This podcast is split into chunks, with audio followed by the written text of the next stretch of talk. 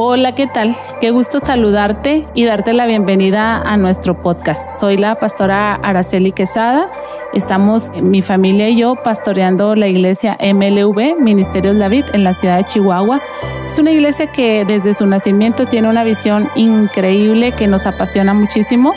Eh, nuestra visión es eh, unir familias a Cristo y es apasionante porque en el Evangelio según San Juan, capítulo 15, verso 5, la palabra de Dios dice que apartados de Dios nada podemos hacer. Apreciamos y valoramos mucho a cada familia, a cada miembro de familia que día a día hacen su esfuerzo, su lucha, sus mejores intenciones para operar y funcionar dentro de una familia. Y creo que nosotros somos un recurso divino que ayuda a esta tarea, a este sueño, a esta necesidad, a este deseo que tienen.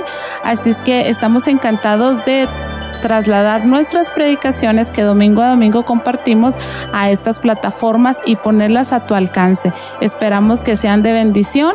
Ese es nuestro mejor y más grande deseo, que eh, las familias sean alcanzadas por Jesucristo nuestro Señor. Un gusto, ponte cómodo, escúchanos y estamos a tus órdenes. Amados hermanos, muy buenos días. Dios les bendiga. Qué precioso domingo nos regala el Señor y qué privilegio que nos haya permitido adorar juntos, que usted esté conectado, que su corazón esté listo y dispuesto para que el Señor hable a su vida. Quiero decirle que continuamos con este tema. Eh, con esta serie, La Iglesia Fiel.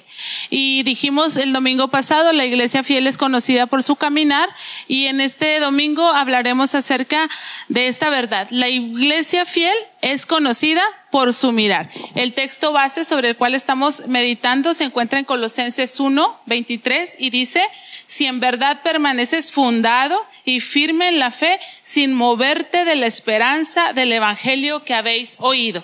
Necesitamos permanecer firmes, amén. Entonces, uh, usted debe de saber, y tal vez lo sabe, que nuestra mirada, alguien diría, es el espejo del alma. Nuestra mirada revela cosas que son imposibles de ocultar. Eh, tal vez usted puede ocultar con una sonrisa, con una postura, con una manera de vestirse, pero la mirada, la mirada revela lo que existe dentro del ser humano.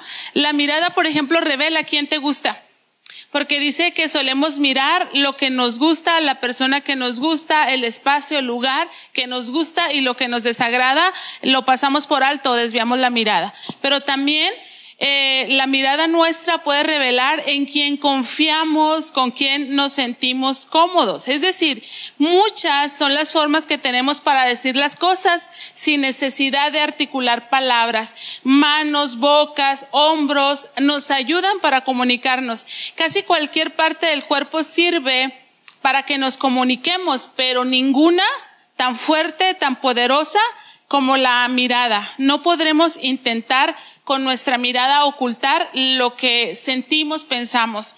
Entonces, por ejemplo, cuando estamos en un, en un elevador con personas extrañas, ajenas, y nos sentimos un poco incómodos, solemos colocar nuestra mirada en la puerta del elevador. Ah, como dándonos una esperanza, como diciendo, esto va a acabar pronto y vamos a salir por esa puerta. También cuando este, estamos en un grupo solemos poner nuestra mirada en el líder, en la persona que tiene algo para ofrecernos, pues siempre estamos en busca de nuestro confort, de nuestra seguridad, de nuestra confianza. Y solemos mirar a las personas que nos agradan, lo decía ahorita, y evadir a las personas que no nos gustan. La iglesia fiel ha encontrado seguridad, comodidad, en Jesús. Por eso no aparta su mirada de Él. Pero podríamos decir, wow, pero lo invisible no se ve. Si lo viéramos dejaría de ser invisible, pero podemos decir en esta hora que poner nuestra mirada en Jesús habla de poner la mirada en su obra, en lo que Él ha hecho en nosotros y a favor de nosotros. Entonces, mm, dicen por ahí que cuando no se pueden decir las cosas, las miradas se cargan de palabras. ¿En dónde está tu mirada? ¿En dónde estás poniendo tu mirada? La iglesia fiel mantiene su mirada puesta en la cruz de Jesús. El texto en Colosenses 1, versículo 19 dice, pues a Dios en toda su plenitud le agradó vivir en Cristo y por medio de él Dios reconcilió consigo todas las cosas, hizo la paz con todo lo que existe en el cielo y en la tierra y por medio de la sangre de Cristo en la cruz eso dice el apóstol, los incluye a ustedes, que antes estaban lejos de Dios, que eran sus enemigos, separados de Él por sus malos pensamientos y sus acciones, pero ahora Él los reconcilió consigo mediante la muerte de Cristo en su cuerpo físico. Y como resultado los ha trasladado a su propia presencia y ahora ustedes son santos, libres de culpa y pueden presentarse mediante de Él sin ninguna falta. La iglesia fiel pone su mirada en la cruz por algunas razones muy sencillas. La primera de ellas es porque la cruz nos recuerda que estábamos incapacitados para resolver nuestro problema de pecado. La palabra de Dios dice que la paga del pecado es muerte, pero la dádiva de Dios, el regalo de Dios es vida eterna. Entonces la iglesia que es fiel mantiene su mirada en la cruz porque reconocemos antes, ahora y mañana que somos incapacitados, que no tenemos poder para ser librados de la muerte, pero el que colgaba del madero, el que dijo, la deuda se ha cancelado, es consumado, Él es el que nos ha, resuelto nuestro problema de pecado. Entonces toda la iglesia que se diga iglesia fiel tiene su mirada en la cruz de Cristo porque reconocemos, la cruz nos revela, nos recuerda que estábamos incapacitados para resolver nuestro pecado. Pero la cruz también nos revela que estábamos incapacitados para vivir con el Señor. Estábamos en cierto sentido destinados a vivir separados eternamente de Él. Porque sin santidad es imposible agradar a Dios porque nuestro pecado nos apartaba del Señor. Pero nuestro maravilloso Jesús en el madero dio su vida en rescate por usted y por mí. Y ahora podemos vivir eternamente para siempre al lado de nuestro Dios en las moradas celestiales. Bendito sea Dios que nos ofrece eso. Pero además de esto, a la cruz, fijamos nuestra mirada en la cruz porque nos recuerda que hemos sido trasladados de un reino de tinieblas al reino de su luz admirable. Y eso fue a través del sacrificio de Cristo Jesús en la cruz del Calvario, que fuimos hechos aceptos en el amado y que antes que éramos enemigos, ahora hemos sido reconciliados la iglesia fiel no puede apartar su mirada de la cruz. Jamás puede dejar atrás la cruz. La cruz va frente de nosotros recordándonos todas las obras, todo lo poderoso que Dios ha hecho a favor de nuestras vidas a favor de nuestras vidas. Y a mí me consuela mucho mi corazón porque la palabra de Dios dice que Dios no escatimó a su Hijo, sino que nos lo dio.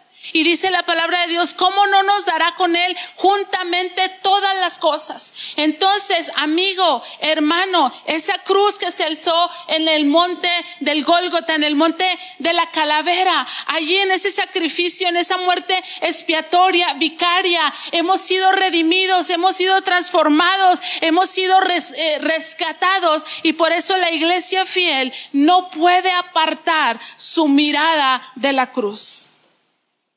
La iglesia fiel no solamente tiene su mirada en la cruz de Cristo, sino en el señorío de Cristo. Acuérdese que decimos que eh, la mirada revela en quién crees, a quién sigues, en quién confías. Es más, los estudiosos dicen que ellos pueden entrar a un lugar y darse cuenta tan solo por la mirada de las personas quién es el líder ahí, quién es el que está influenciando, quién es el que está generando confianza, porque la mirada de todos está puesta en él. Y el texto de Colosenses 1.15 dice Cristo es la imagen del Dios invisible. Claramente que nuestras miradas están colocadas en Jesús, en su señorío, pues Él es el Dios invisible. Dicen los sociólogos que todas las personas tenemos la necesidad de creer en un ente divino, en un ser supremo, en alguien que nos genere confianza, que nos, que nos hable de poderío, de señorío, de majestad.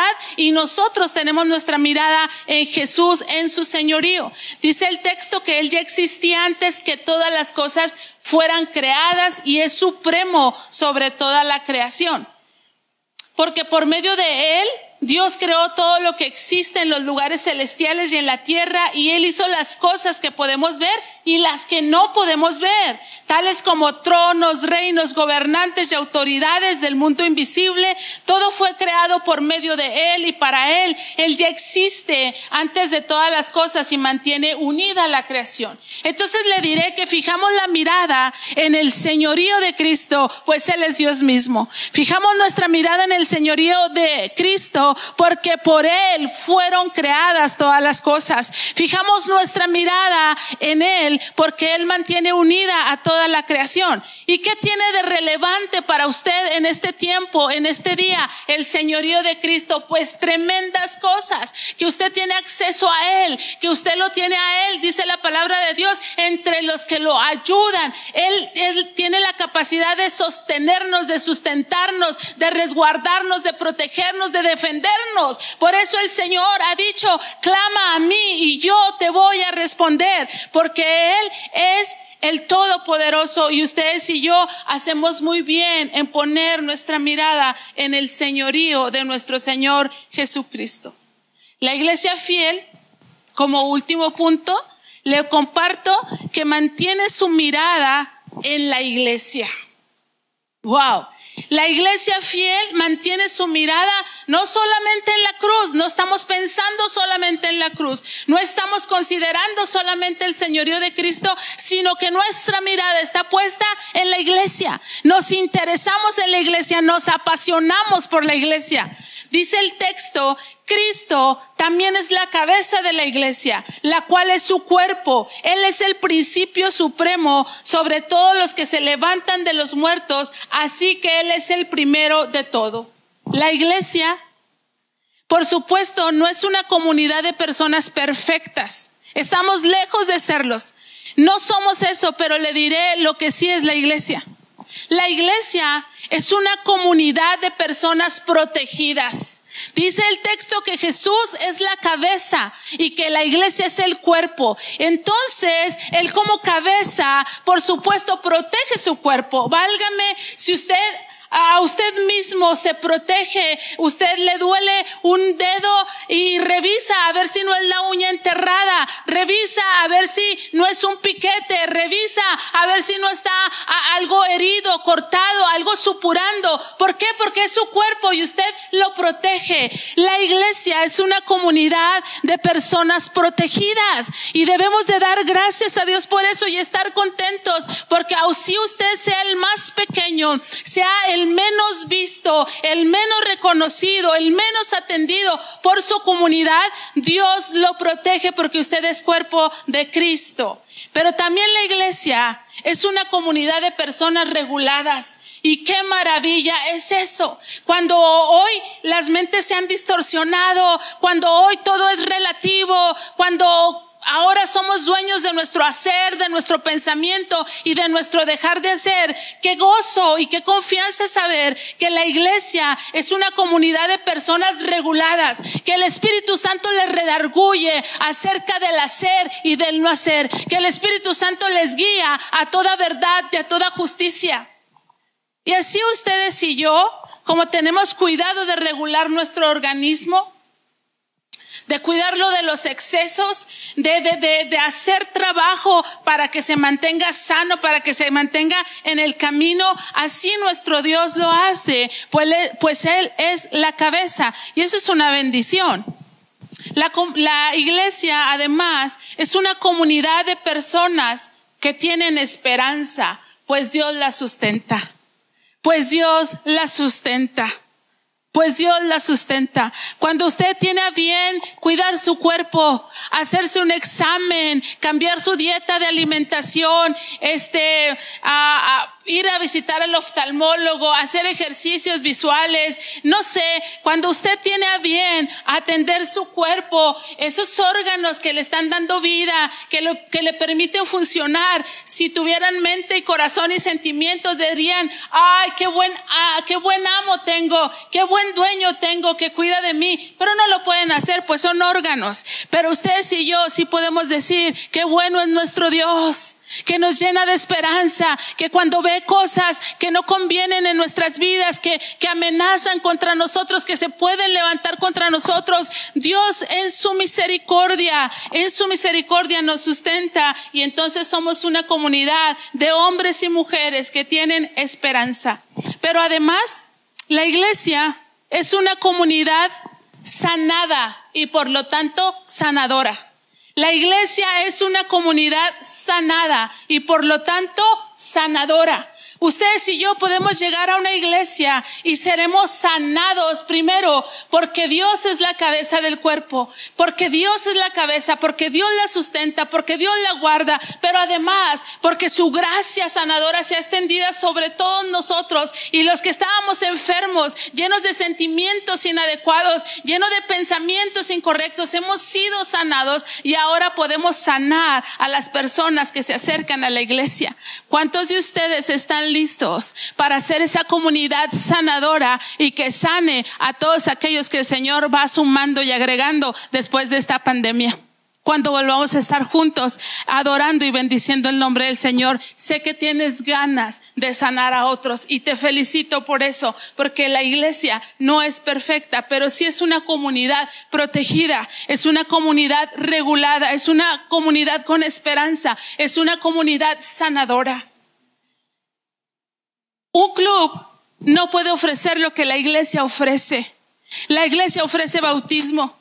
Y el bautismo no es otra cosa más que un volver a empezar, más que un principio nuevo, un nuevo comienzo, una nueva oportunidad. Y eso solamente lo ofrece la iglesia. Ningún club social lo puede ofrecer.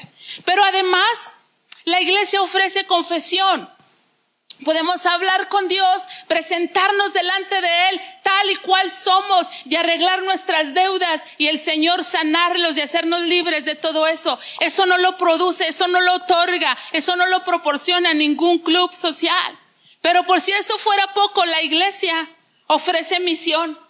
La iglesia te ofrece algo que hacer, algo que trasciende, algo que vale la pena, algo en lo que es digno que ocupes tus energías, tus fuerzas, tus dineros, tus talentos. En la iglesia te ofrece misión. Pero además la iglesia ofrece comunión.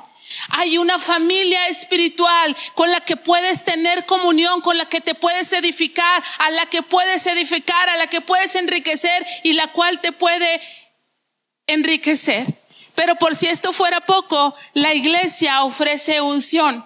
Los cristianos somos los ungidos de Dios. Su aceite, su poder, su Espíritu Santo se ha derramado sobre nuestras vidas y somos capaces de ser testigos en el nombre de Jesús, de ser seguidores de Jesús, de ser multiplicadores de la gracia de nuestro Señor Jesucristo. La iglesia fiel mantiene su mirada en la iglesia. Si tu mirada se ha apartado, si ahora estás fiel a las plataformas televisivas, necesitas reenfocar tu mirada porque la iglesia es, tiene su mirada en la iglesia porque la iglesia es el cuerpo de Cristo y Él es la cabeza. Hay una frase, seguro la habrá escuchado, la habrás escuchado en algún momento. Esa expresión dice, si me miro a mí mismo, me deprimo. Si miro a los demás, me decepciono. Si miro mis circunstancias, me desaliento. Pero si miro a Cristo, estoy completo. La iglesia de Dios, la iglesia fiel, es conocida por su mirar. Quiero, para concluir, ir a Apocalipsis 3, en el mensaje de Dios a la iglesia de la Odisea capítulo 3, versículo 15 al 18. Dice el Señor, le habla a la iglesia de la Odisea y le dice, yo sé todo lo que haces, que no eres frío ni eres caliente. Wow, qué tremenda palabra. Da escalofríos escuchar esta palabra. Hey, yo sé todo lo que haces, que no eres frío y que no eres caliente. Es como cuando usted está en alguna reunión y usted se da cuenta que aquella linda esposa en lugar de tener toda su mirada de admiración, de agrado, de reconocimiento a su esposo, usted la ha visto que ha estado echando miradas con otra persona que no es su esposo. Usted se ha dado cuenta que, que, las miradas de interés están dirigidas a otra persona, que su esposo está recibiendo miradas de desaprobación, de enojo, de evasión. Y usted se da cuenta de eso. El Señor Jesucristo dice en este texto, yo sé todo lo que haces, sé que me has estado mirando, que miras la cruz, que miras la iglesia, que miras mi señorío, pero has estado mirando otras cosas. Sé que no eres ni frío ni caliente. Como quisiera que fueras lo uno o lo otro, dice el Señor. Pero ya que eres tibio, ni frío ni caliente, te escupiré de mi boca. Tú dices, soy rico, tengo todo lo que quiero, no necesito nada. Y no te das cuenta que eres un infeliz y un miserable, eres pobre, ciego y estás desnudo. Así que te aconsejo que de mí compres oro, un oro purificado por fuego, y entonces serás rico. Compra también ropas blancas de mí, así no tendrás vergüenza por tu desnudez. Y compra un ungüento para tus ojos, para que así puedas ver. Qué tremenda esta palabra. Compra un ungüento para tus ojos, para que así puedas ver porque yo conozco todas las cosas. Compra un ungüento para tus ojos, para que así puedas ver. Compra colirio, dice en otra traducción, porque tú no te das cuenta de que eres un infeliz y un miserable, eres pobre, eres ciego y estás desnudo.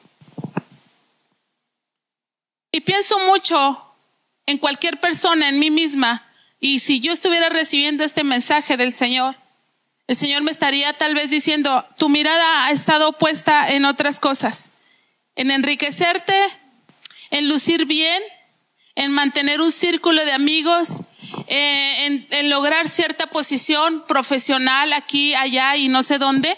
Y el Señor en esta hora nos habla y nos dice, compra un ungüento para tus ojos, para que así puedas ver. Así es que la iglesia fiel es conocida por dónde está puesta su mirada. Y quisiera ir donde estás en tu casa, en tu, en tu hogar darte las gracias por habernos permitido entrar hasta ahí, en esta hora. Pero quisiera que por favor cierres un momento tus ojos. Y tengas entendido esto. Tu mirada revela en quién confías. Tu mirada revela con quién te sientes cómodo. Tu mirada revela quién te agrada, quién te gusta, quién te da seguridad. Y ahorita, tal vez que hemos sido movidos y presionados de algunas maneras, nuestra mirada se haya ido hacia otro lado. Nuestra mirada haya tomado otro curso. Pero en esta hora el Señor nos habla y nos dice, te aconsejo que compres, que compres un ungüento para que, para tus ojos, para que así puedas ver. Ora un momento conmigo ahí en tu casa. Señor, queremos ser la iglesia fiel. Queremos ser la iglesia fiel y tal vez otros no se han dado cuenta que hemos desviado nuestra mirada. Pero el texto en Apocalipsis dice que tú sabes todas las cosas. Tú sabes todas las cosas. Sabes que no somos radicales, Señor. Sabes que no somos apasionados, Dios. Sabes que, que, que, ya no agradecemos tu sacrificio en la cruz. Lo hemos tomado y hemos sido por la vida, pero queremos que eso cambie, Dios. Queremos poner nuestra mirada en la cruz, considerar la belleza de la cruz, Dios. Considerar todo el amor que se manifiesta en esa cruz en el Calvario. Queremos, Señor, volvernos a ti en esta hora, en esta mañana y poner nuestra mirada en tu señorío. Padre, tú eres el Señor de toda la creación. Padre, tú eres el Señor de toda la creación, en ti estamos completos.